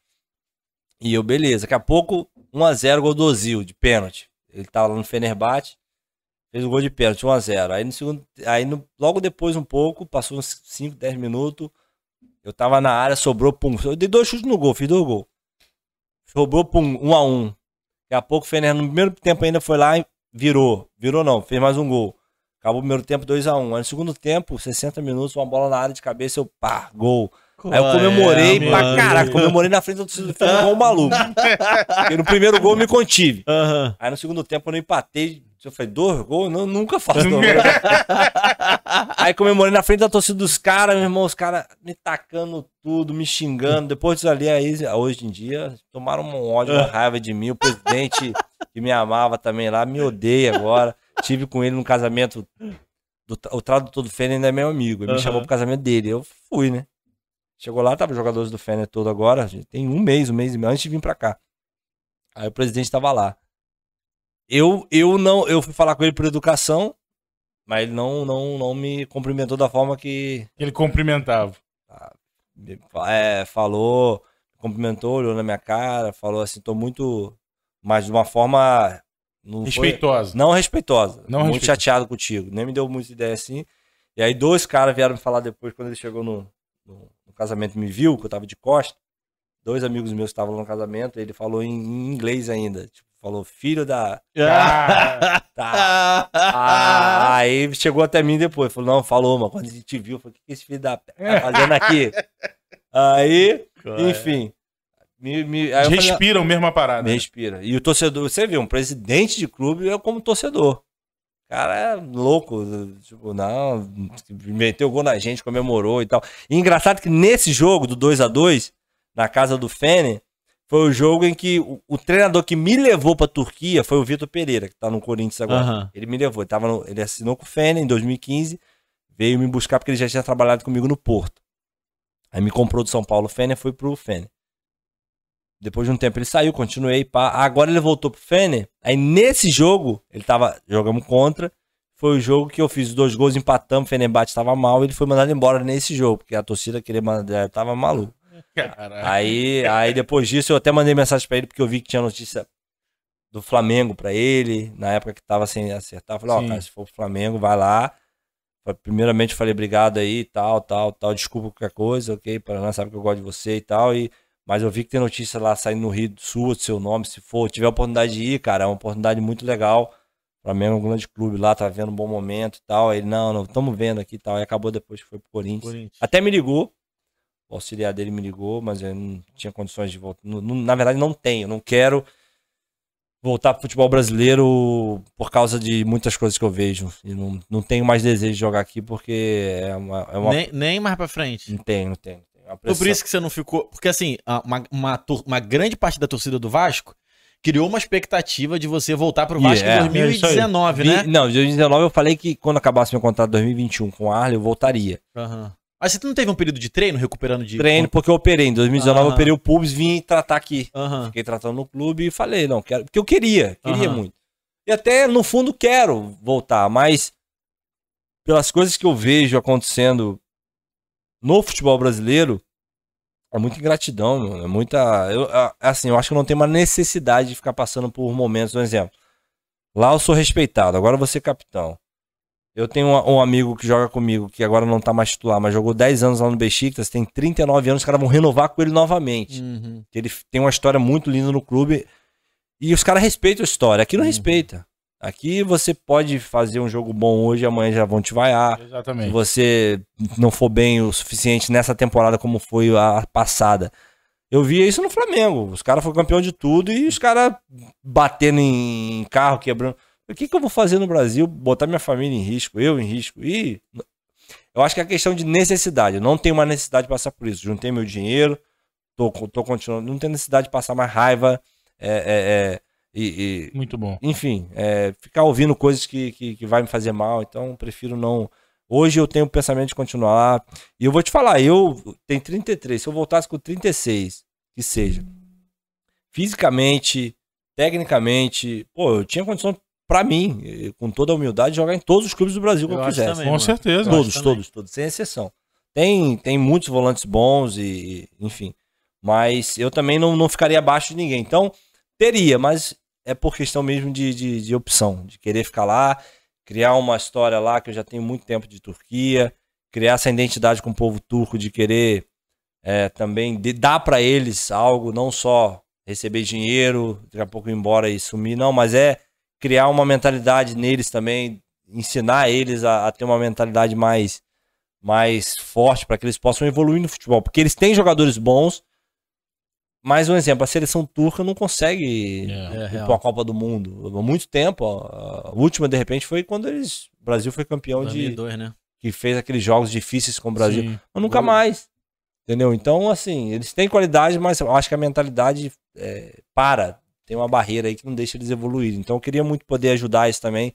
E para ajudar, eu tenho que estar lá, tenho que construir essa, É isso aí. essa, essa imagem com eles. Irado. É, irmão, eu tenho, já falei aqui algumas vezes que eu tenho duas grandes curiosidades na vida que eu nunca vou descobrir. Uma é eu cantar para um público grande uma música minha e a outra é expectativa no estádio, bola, gol. Torcida de um silêncio para um. É, cara, é. Dá pra explicar isso, mano? Isso, assim, do futebol, eu amo futebol. Só que chega um tempo também que ele desgasta, cara. Imagino. Por exemplo, eu tô construindo casa aqui, minha família, eu nunca tive a oportunidade de viver com minha família aqui. Viagem, né? É, não, é, não é só viagem, é, é só, é só férias. Saquei. Eu não tive. E isso aí chega um momento que você começa a desgastar, vai vendo, eu já perdi muito primo, tio, que eu não pude estar presente em enterro, que eu, eu, eu participei da infância junto com ele, depois eu. Isso, isso machuca um pouco, dói. E É, é o, é o- é- são os ofícios, né, da, da, da profissão. E aí você vai ficando um pouco mais, cara. Se tem uma coisa que eu vou sentir falta do futebol, é isso. Aham. De você, cara, Imagino. entrar no estádio, não é, não, é, não- não é nem só fazer gol, é Aham. você entrar no estádio e ver, cara, aquele mar de Aham. torcedores gritando, cantando, aquela atmosfera, você, você fica arrepiado, sabe? E aí você fala, cara, isso aí é algo que a maioria do futebol, que, dos jogadores que vivem isso, quando param, é, eu acho que a única coisa que eles vão sentir falta de fato, fora o salário, que é alto pra caramba. Mas. É, E a é- resenha, dizem que a é, resenha é, também resenha. é bom. mas essa questão de, de você fazer um gol num- numa data importante, Irado. a galera gritar teu nome num jogo, então isso fica marcado pra história também. Você já tem planejamento do que fazer quando parar de jogar bola? Nenhum, cara. Eu acho que. Que é meio surreal, né, mano? Tu joga bola desde criança, né? E de repente você tem que parar. Eu, eu, eu ainda não tenho nenhum, mas, a- mas já, já, já exerço alguns. Sabe? Um exemplo. Essa questão de pregar. Questão de. é, eu, eu ajudo alguns empresários amigos lá na Turquia a, trazer, a levar jogador. Não pego dinheiro nenhum, porque Aham. ainda não chegou o tempo. Mas chegou um tempo que eu parar, eu preciso de algum tipo de renda. Aham. Eu posso fazer, porque eu já faço, eu já ajudo. Eu não fico aparecendo, mas no- na- na- eu entro em contato com alguns jogadores que eles querem. Aí passo contato para eles, se precisar eu convenço, falo as Hum. coisas boas que tem no clube, no, no, ou na- no país. E faço esse meio campo todo. Então são, é, são coisas que eu creio que eu tenho, que eu tenho, por eu ter uma boa relação com todo mundo e falar bem, e eu consigo conversar com os caras e levar eles como, como intermediário, não ser um empresário, sim, mas Sim, ser um sim. intermediário que ali você também tira um, um dinheiro. Eu, quando dou entrevista, eu até parei de dar entrevista agora, que eu passei um tempo, eu não quero mais falar com ninguém, não, de, de futebol, Brasil, esqueci um pouco. Mas sempre que eu fazia entrevista no, com o Benja, com o Pilhado lá, com o Thiago, com a galera, pô, quando você parar, vem trabalhar comigo. Você fala bem, eu quero que você trabalhe com a É, gente isso e tal, aí. tal, tal, tal. O Benja direto, sempre que eu falava com ele na época da, do Fox. Não, você tem que vir comigo, trabalhar comigo, você fala bem, Paraná conhece futebol, conhece isso, isso, isso, você é realista, você fala a verdade. E aí são coisas que, cara, estão aí. A gente não, não, não, não sabe o que, que vai ser. Eu também não- ainda pretendo parar mais pra frente. Então eu não planejo nada agora, mas são coisas que dá pra gente Legal. fazer, sabe? Sem sair muito daqui. Eu não quero mais Ah, sair é. do Rio, não. Porque já vivi, já vivi muito tempo longe do Rio. Cara, você, você convive num contexto de futebol europeu que tá muito acostumado com empresa-clube, Uhum. clube-empresa. Ah, isso tá começando a chegar no Brasil, né? Tem o Bragantino, Forte, que é a né? Red Bull, já um ano, dois anos, talvez. Botafogo agora. E o Vasco tá no processo, né? É... Acho que isso pode dar certo aqui no Brasil, mano? Pode. Acho que pode dar certo e desde que desde que os, os compradores, né, sejam, sejam pessoas que entendam de futebol. Não adianta nada você ter dinheiro, comprar um clube, mas não colocar pessoas que entendam de futebol para gerir o clube.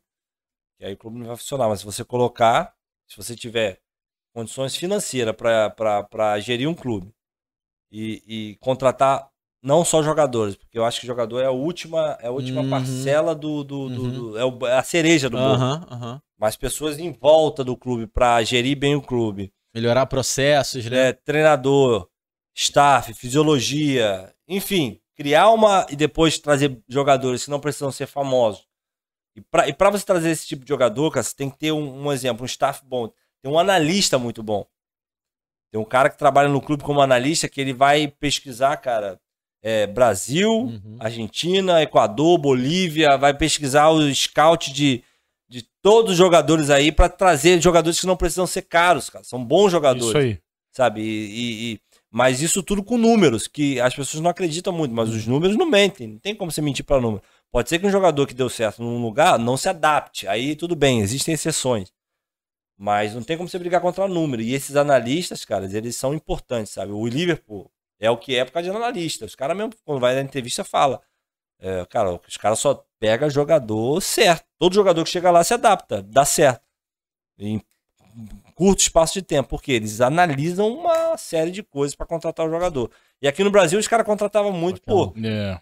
é, empresário, por conhecimento, porque o diretor tinha conchavo com o plano de tal e tal. Eita. Aí, pô, não dá certo, não dá certo. Ah, o Brasil é meio esquisito, né, irmão? Você vê até Mas pelos- eu acho, eu acho que dá certo, desde que tenha pessoas É, responsáveis o pra gerir. Botafogo, o Botafogo tá numa cartilha certinha, mano.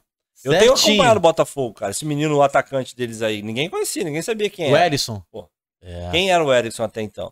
Então os E ele, veio traz... antes, e ele veio antes da, do É, empresário. antes, né, né? Mas eu tô John te falando da questão do analista. Sim, sim. O, o clube já tava antes mesmo de É, trazer um Já tava empresário. nesse comportamento. Já tem um cara que traz, ó, traz esse, traz o outro, traz o outro. Vai juntando. Aí bota um cara experiente, com nome, no meio disso tudo, dois, que seja. Aí surte. Agora ficar com esse negócio de trazer jogador famoso, paga um salário absurdo. Junta três, quatro, cinco, você paga um salário absurdo. Os caras não querem nada com futebol. Vai falir teu clube, vai embora. E você fica aí cheio de dívida depois pra pagar. E o clube não, não teve êxito nenhum, não ganhou nada, não, nem se classificou pra Libertadores. E ficou uma bagunça que sempre foi o futebol brasileiro. Irado. Você tem alguma, algum tipo de. Acho que hum, frustração não é a palavra, mas. É, talvez ter, ter tido mais vida na seleção brasileira, por exemplo. Tenho. che- Tenho, tenho, porque na- quando eu tava no São Paulo, foi quando eu fui convocado as duas vezes. E na última vez, Foi 2013, né? 13, 14? 2014, 15. 14, 15. Na última vez que eu fui convocado foi quando eu joguei titular, pela primeira vez. Foi lá em Londres contra o Chile. E assim, eu, eu só, só lamento não ter jogado contra uma seleção mais fraca. Cara, vou te falar, porque assim, a gente pegou o Chile Chile, veio o danado, Chile né? do São Paulo. Aham, aquele Chile que era voando, chato é. pra caramba, os caras pressionavam em cima, marcavam em cima. A gente tomou uma pressão no Chile e ganhamos de 1x0 gol do Firmino que entrou no segundo tempo. Mas a equipe não jogou, porque a equipe tinha jogado contra a França no, no jogo anterior, no amistoso, ganhamos de 3x1 da França lá no, no, no Paris de France, no, estádio que foi o Estádio de France, que Aham. foi a final da, da Champions. E o Brasil não vencia a, a França lá, eu acho que nunca tinha vencido. É. A gente venceu lá por 3x1, eu entrei nesse jogo, no, no meio do jogo, ganhamos e tal. Aí no jogo seguinte era contra o Chile em Londres, no, no estádio do Arsenal. E, e o, Tite, o Dunga mudou a equipe toda quase. Deixou o Neymar, acho que o Thiago Silva na zaga, mas depois mudou todo mundo. E aí a gente que entrou, cara, assim, não tinha, não tinha muito entrosamento e a equipe do Chile era top. A gente tomou uma pressão do Chile, cara. Jogou eu, Coutinho, Douglas Costa no time titular, que a gente era reserva na época. É, Luiz Adriano na frente, tinha eu, é, o volante era eu e Fernandinho. Aí a zaga era Miranda com o Thiago, a, a lateral o Felipe Luiz, na outra o Danilo. Que a maioria era tudo reserva da época. E aí, cara, não jogamos bem. E eu, cara, os caras já estavam consolidados na seleção. A Uhum. maioria deles, entendeu? Jogar bem, não jogar bem pra eles não Já fazia era diferença. Casimiro, né, que tá aí até agora. Casimiro não, não- nem, nem tava indo Não nessa tava, época. é? Não, não. E aí, o que aconteceu? Eu não fui bem nesse jogo, como a maioria da equipe, e aí depois disso eu não voltei mais. Porque depois disso foi a convocação pra Copa da Copa América. E eu, por mais que eu não tenha ido bem, eu treinava bem, então ainda tinha um pouco de esperança de Uhum. ir. Aí não fui. E nessa aí foi o Casimiro, que ele tava, ele tinha sido convocado numa duas, três convocações anteriores. Que ele tava na época no Porto e tava bem, tinha sido emprestado do Real pro Porto, tava bem. E aí ele foi pra Copa América e eu não. Eu fiquei um pouco frustrado naquela época, porque eu esperava ir, mas reconhecia também que naquele jogo eu não fui bem. Uhum. E que às vezes na seleção você não tem margem pra erro. É, até você se consolidar, você não tem margem pra erro. Você tem que ir bem e vingar, senão você não volta mais. E foi o meu caso. Mas assim, como eu te falei, eu nunca fiquei triste na época, mas, cara, vivi, vivi na seleção coisas que eu sonhava quando era pequeno. Vivia com os caras, tá com os caras lá, vivia os caras na seleção. E na época que eu fui, eles reconvocaram o Kaká, que já não ia há muito tempo. O Kaká foi. O Kaká jogava comigo no São Paulo. E, gente- e depois que eu fui, na segunda convocação, o Kaká foi também. Aí jogar na seleção com o Kaká também, com o Robinho. Já tinha o Neymar, enfim, os caras já estavam tudo lá, o, da, o Daniel, o Marcelo. Você vê que esse cara tudo fala, caraca, meu, tá ali com os caras vivendo o dia a dia.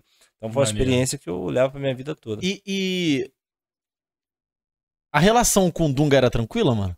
Porque falando aqui, falando aqui O com parte de era. imprensa, O jogador era. Doído, ele, ele odeia, não é neiava, não. Odeia. mas Odeia. era só com a imprensa, com os jogadores era Não, de boa. jogadores, ele, pô, de boa. De boa. Super de boa. E é um cara que sou muito grato. Não me convocou lá pra Copa América, mas é muito, muito grato a ele, porque ele me deu a oportunidade de, Aham. de viver um sonho de criança, de vestir a camisa É. de seleção e tal. Então. E com a gente, jogador, sempre foi muito tranquilo. Que irado. Com, com a, com a imprensa, esquece. Eu, eu odiava a imprensa com força. assim. Tem um trauma, tem um trauma grande da imprensa aí. Última pergunta de futebol que precisavam ser feitas. É. Cara melhor que tu jogou assim. Brabo. Ou top 3. Se for envolver seleção, sem sombra de dúvida, o Neymar. Assim, de qualidade técnica. Que eu joguei. No meu time, né? Mas se for falar só de clubes, cara.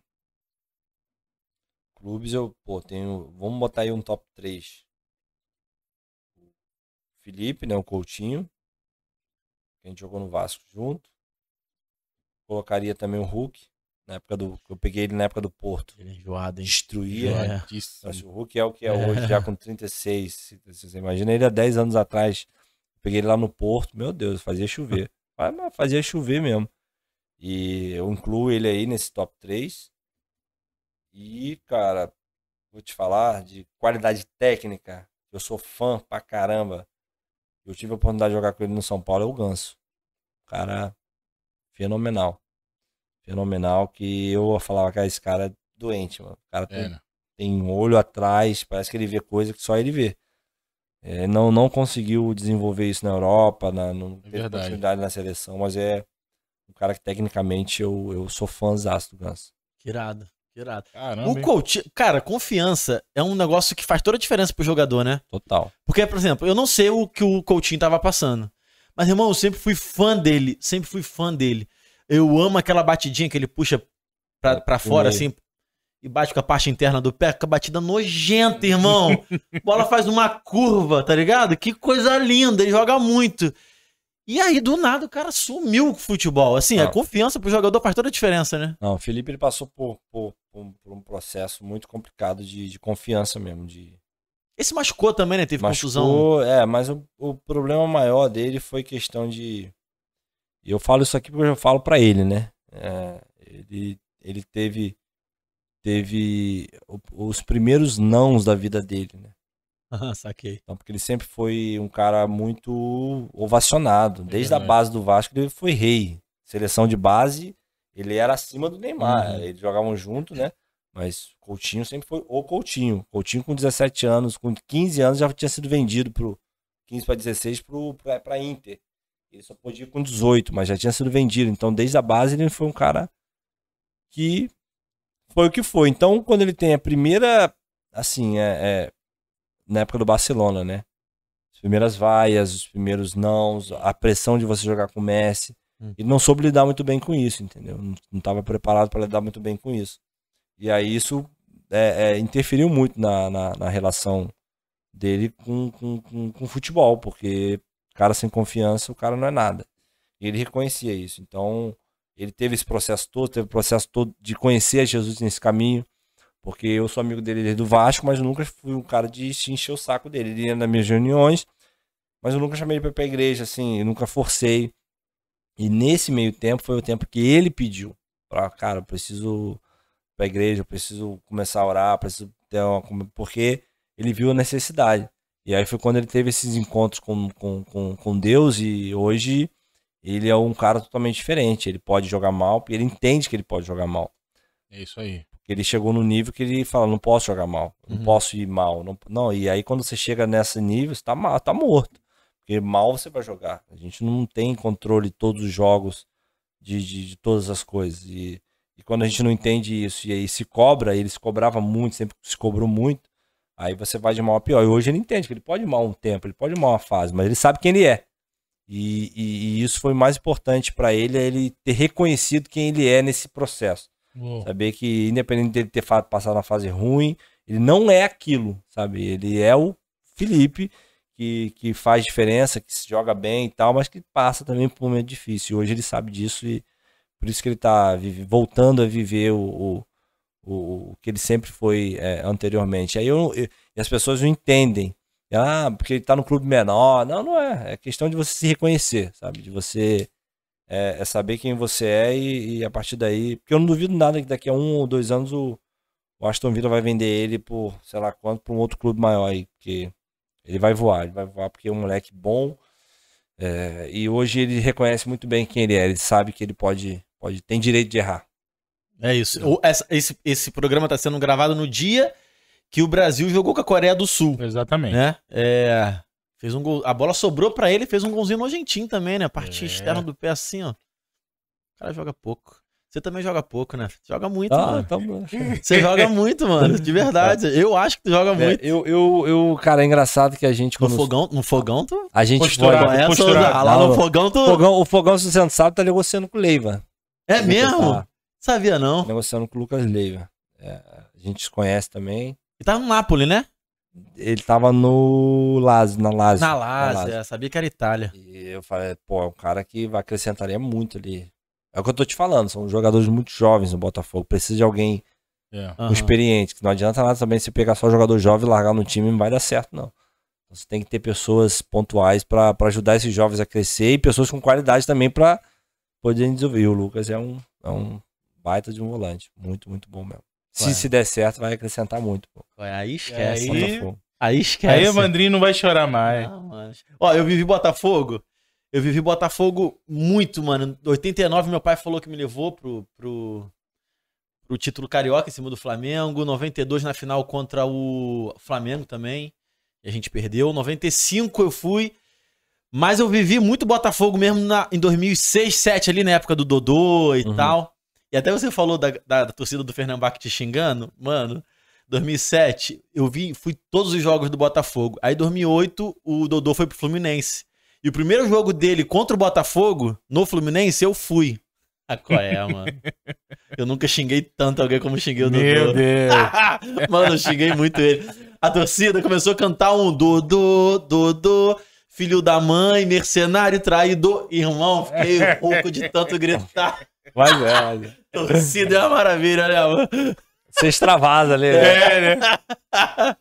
Ai, bonzão, bonzão. Mas, cara, eu queria agradecer a tua vinda aí. Obrigado. De verdade, Muito obrigado, por irmão. ter vindo. Que Deus abençoe muito tua vida, irmão. Amém. Que Deus abençoe muito tua carreira, tua família. Amém. Tô felizão de você ter vindo. Obrigado, obrigado mesmo. Amém. Obrigado vocês aí também pelo convite. Creio que foi, foi, foi legal. Foi legal a gente bater esse papo aí. Muito bom. Dia né? 9 agora, próxima quinta, eu vou estar pregando lá na igreja. É O mesmo? pastor Que irado. Falou pra trazer uma palavra lá. Eu, vou, eu, eu marquei o dia 9 até por causa disso, né? O Coutinho tá na seleção.